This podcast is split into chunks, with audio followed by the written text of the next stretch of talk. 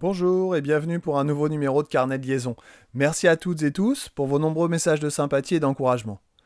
L'actualité nous rattrape parfois, il me semblait intéressant d'effectuer une parenthèse dans mon récit et ma progression pour partager avec vous mon ressenti du moment à propos de l'orientation en fin de classe de seconde. Cette parenthèse est, je pense, assez révélatrice de la métamorphose de nos élèves depuis quelque temps. Alors posons le cadre. Nous sommes avec ma collègue de SVT, prof principaux en classe de seconde. Il me semble que nous sommes organisés, plutôt prévenants, bienveillants, que nos explications sont nombreuses et claires en toute modestie. Nous ne sommes pas avares de mails envers nos élèves et leurs familles, surtout en ce moment, et nous avons souvent abordé les questions d'orientation, notamment en AP. Le calendrier étant ce qu'il est, nous avons donc envoyé les fiches dialogue aux familles pour qu'elles effectuent leurs vœux pour l'année prochaine, avec mail explicatif, texte personnalisé, afin que personne ne soit noyé dans les informations généralistes. En une semaine, nous avons reçu un seul accusé de réception de ce mail alors qu'il était explicitement demandé, et seulement deux retours de fiches dialogue. Par contre, je ne compte plus les questions en tout genre qui ont même amené ma collègue à effectuer un tuto YouTube pour guider les élèves pas à pas.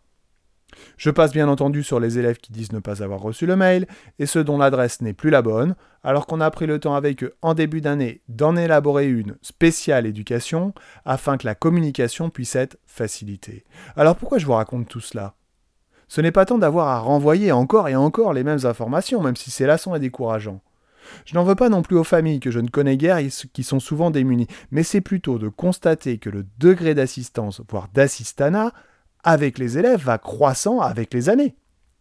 Et je ressentais, parce que je n'en ai plus dans mon service, également cela en classe de terminale. Cela m'interroge donc et me fait réfléchir sur la bonne, entre guillemets, sur la bonne attitude à avoir en tant qu'éducateur. Que dois-je faire? Est-ce que je dois les laisser se débrouiller?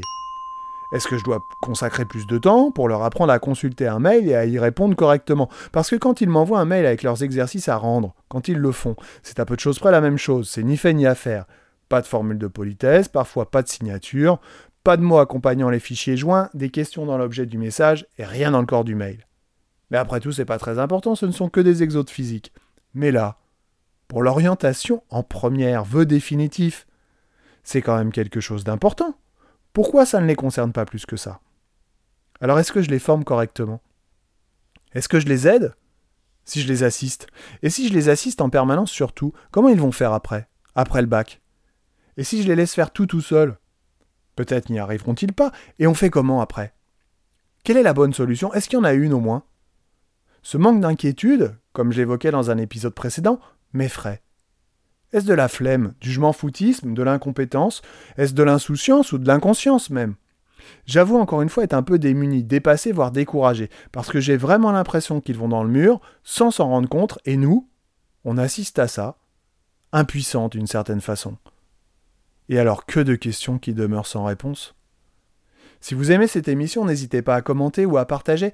Émission disponible sur toutes les plateformes audio digitales. Je vous dis à bientôt et d'ici là, prenez soin de vous.